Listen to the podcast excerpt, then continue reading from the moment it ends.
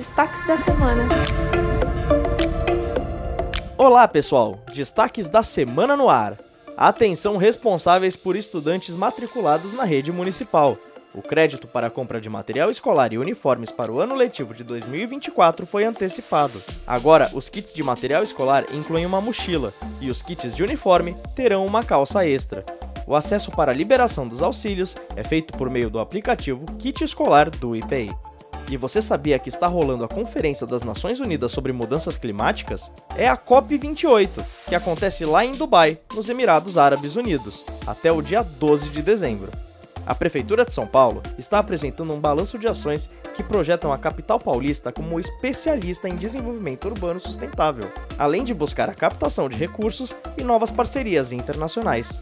Nesta semana, aconteceu a entrega do quinto centro de referência da dor crônica, lá no Bom Retiro, com capacidade para realizar 1.800 atendimentos mensais. O equipamento conta com uma equipe multidisciplinar de profissionais que oferecem assistência integral, ajustando medicações, solicitando exames e indicando tratamentos e terapias.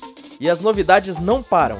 A Praça Franklin Roosevelt, no centro, recebeu melhorias com direito a reforço nos corrimãos, reforma do piso e rampas e entre outras. O local vai receber a Monster Super Tour, que pela primeira vez acontece no Brasil e entra no roteiro dos principais eventos de skate do mundo, reunindo grandes nomes da modalidade. O calor não tá dando trégua, né?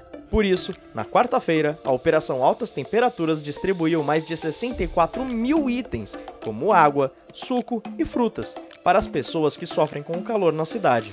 Foram disponibilizados também os bebedouros com livre uso de água, inclusive para pets, que ofertou mais de 11 mil copos d'água. As tendas são ativadas quando a temperatura ou sensação térmica atingir 32 graus ou mais. Nesta quinta-feira, 10 escolas e grêmios estudantis foram premiados no projeto Estudantes em Ação. A iniciativa tem o objetivo de incentivar a promoção de ações transformadoras no contexto escolar, baseadas na cidadania ativa, na participação social, nos direitos humanos e muito mais. Os prêmios variam de 5 mil a 30 mil reais para as escolas e de 3 mil a 8 mil reais para os grêmios. E está chegando ao fim o 11º Festival de Direitos Humanos, que reuniu unidades móveis para atender mulheres vítimas de violência, imigrantes e outros públicos vulneráveis. No primeiro dia, 206 pessoas foram atendidas no espaço de cidadania, na Praça Patriarca. Mas fique ligado, que os shows de encerramento acontecem no final de semana.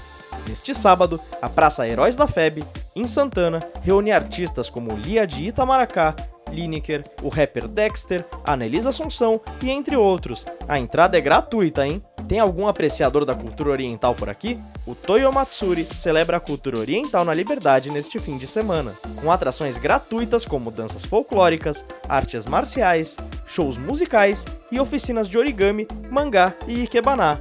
Bora? E por hoje é isso, pessoal.